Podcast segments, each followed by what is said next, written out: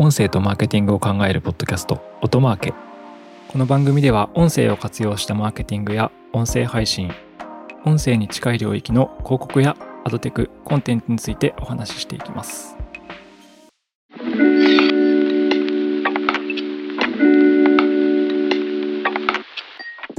こんにちは音なるの八木大輔です。え本日は我々音なるが運営している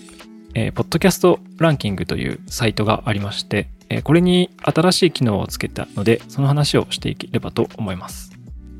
えー、このサイト自体はですね、2年前、2020年から運営しているウェブサイトで、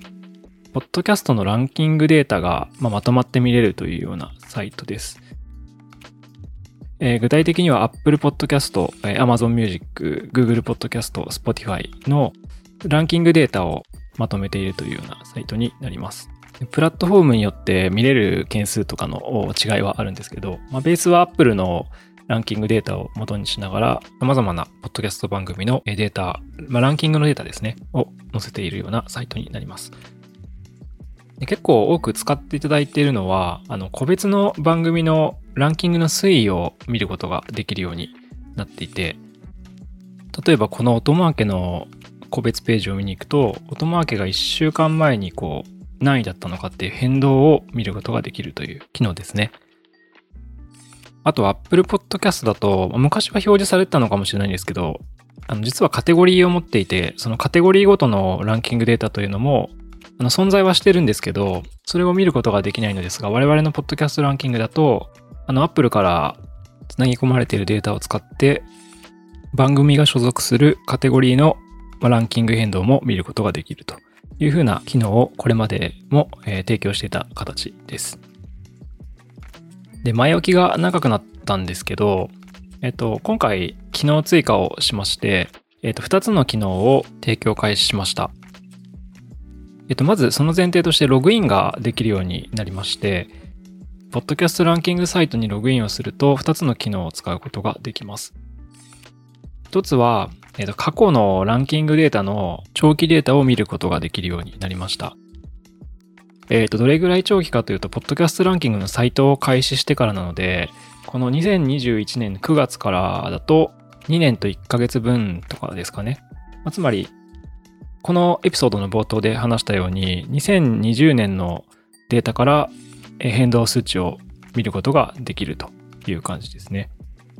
で、現状は管理画面から見れるようにしてるんですけど、これが何が重要かというと、まあ、結構その番組の改善とかマーケティングの場合に、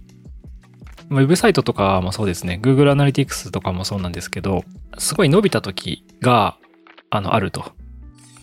で、そういった時って何が異常値だったのかって分析することが非常に重要で、まあ、すごいなんかこう、ゲストが来てた時とか、あとは何でしょうね、タイミングが良かったとかね、わかんないですけど、公開時間が実は深夜帯の方が、あの、そのカテゴリーのランキングが上がりやすいとか、まあ、そういうふうに分析をすることで、まあ、ランキング上位になりやすい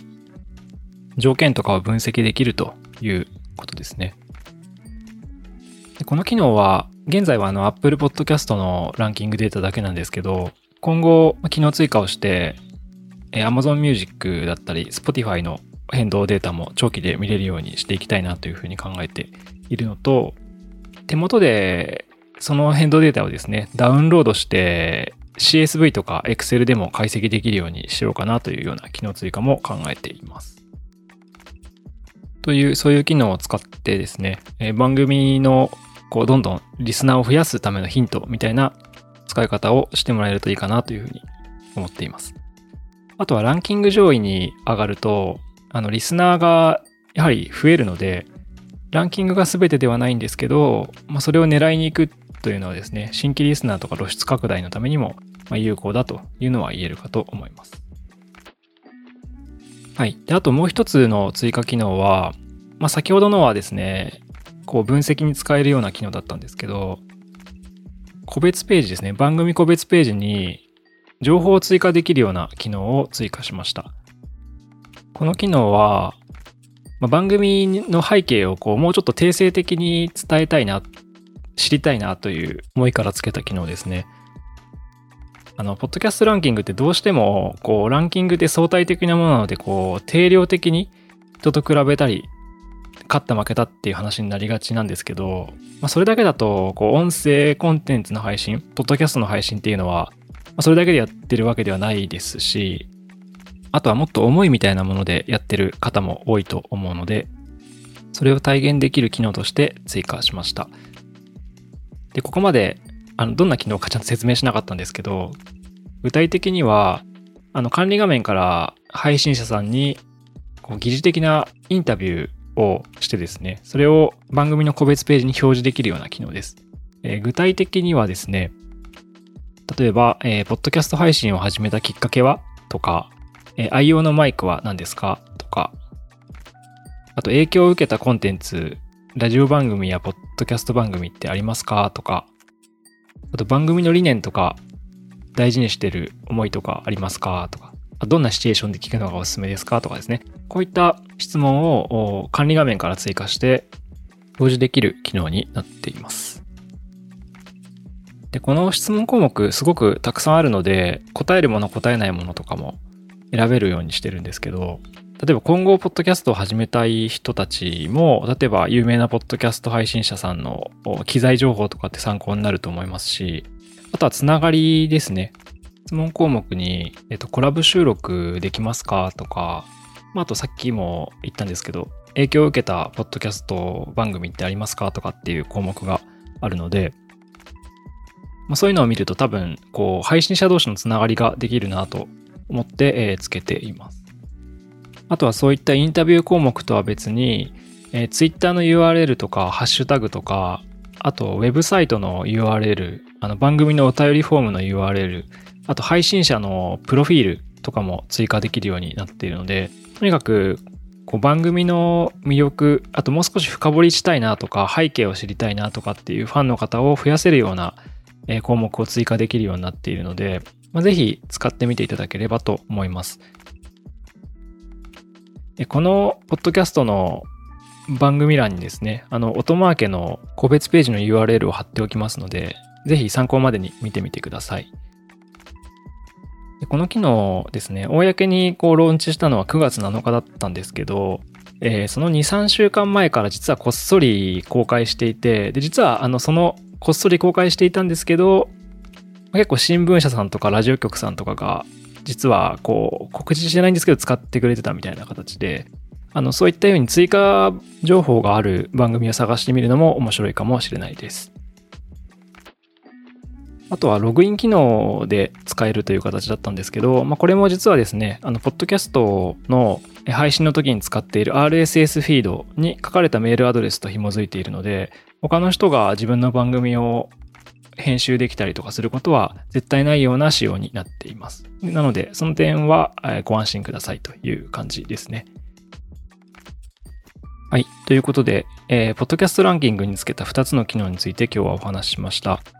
1つ目は過去データを見る機能ですね。そしてもう1つは、えー、個別ページに追加情報、疑似的なインタビューコンテンツを追加することのできる機能という形です。このサイトは基本的にポッドキャスト配信者さんが、まあ、たくさんとにかく目につくとか、いろんなリスナーを獲得できるためのきっかけになるというところを目指しているサイトですので、まあ、ぜひ多くの方に使っていただければと思います。今後もどんどん使いやすくしていければというふうに考えていますが、なんかこう、追加してほしい機能とか、そういったご要望があればまたご連絡いただければと思いました。はい。ということで本日は以上になります。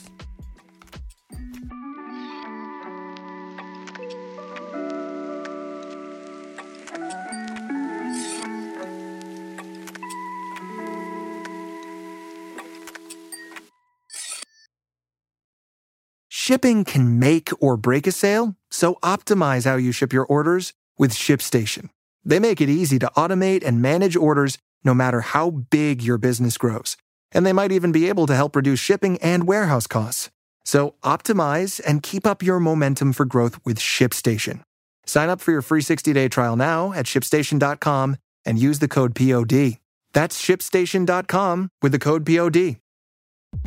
音声とマーケティングを考えるポッドキャスト、 音マーケ。Apple Podcast や Spotify など、Podcast のプラットフォームのフォローボタンを押して、ぜひ購読をしてみてください。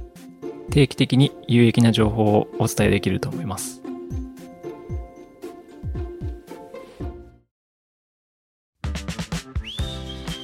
アフタートークです。アフタートークでは私の興味のあることや最近気になることをお話ししていきます。えー、昨年ですね、ものすごい久しぶりに、何年ぶりですか ?20 年ぶりぐらいに、えっ、ー、と、ラジオ関連の方にお誘いいただいて、キャンプに行きまして、で、昨年の秋と今年の初夏ですかね、に、キャンプに行きました。2回ですね。2回、ここ1年でキャンプに行ったんですけれども、キャンプ道具というのにちょっとこう驚いてしまって、ああ、というのは、私、あの、高校時代が登山部だったので、山岳部ですね。山岳部、静岡県の山岳部だったので、あの、実はテントとかですね、えー、重装用の装備とか、登山用の装備とかっていうのは、あの、高校時代から、10代の頃から売れてきていたんですけど、逆にあの、キャンプってあまり行ったことがなくてですね、でキャンプに行ったらですね、その装備の豪華なことに ちょっと驚いてしまって、なるほどキャンプというのは登山とはこう思想が違うのだなというのにこう改めて気づいたというようなお話です。でまあどういう話かというと登山用具って基本的にはこう背中に登山やったことある方は分かると思うんですけど背負うんですよね。これ自分の2本足で持てるもの以外は持たないっていうド M の集まりっていうかあのストイックの塊みたいなスポーツなんですけどなので、あの、装備が基本的にですね、超軽量、もう無駄なことは一切、こう、積まないというか、無駄なものです無駄なものは一切積まないみたいな思想なんですけど、キャンプっていうのは車で基本的に運ぶんですよね。なので、あの、ペグの重さ一つ、ペグって分かりますかね？テントをこう打つ時のカンカンカンってこう打つ杭みたいなやつなんですけど、あれの重さからして違うみたいなことに結構、あの、驚きを覚えました。あとテント装備はもう本当にリッチですね。キャンプ装備です。キャンプ装備はもうリッチですね。なんか、すごいいかにアウトドアでこう、リッチな体験をするかみたいな形になっていて、で、登山装備の場合って基本的にもう無駄なものは一切持ってはいけないみたいな世界なので、なんかそこの違いにびっくりしたというか、こんな重いもの持ってっていいんだみたいな感じをちょっと受けたのが最近の驚きでした。例えば登山用のペグって結構原則アルミなんですけど、うん、私が1回目はテントを借りたんですけど、それ用のペグはこう鉄ペグだったりして、鉄って重いので、あの、登山では使わないんじゃないかなというか、全然やっぱ片手で持った時の重さが違うんですよ。ただその代わり風で飛びづらいとか丈夫みたいな、そういう役割に応じた一長一短があるんだなということで、一人で感動してましたという話です。であの直近1年で2回キャンプに行きましたという話だったんですけど2回目の時は見事に私もテントを買ってしまいテント持参で行きましたというのがこの話の笑い話です。ちなみにそのテントは一応登山用を買ったので今後また、えー、と10代の時から復帰してですね、えー、ゆくゆく2 3 0 0 0メートルの山に行きたいなと思っている次第です。ということで、久々のアウトドア体験で感じたアフタートークでした。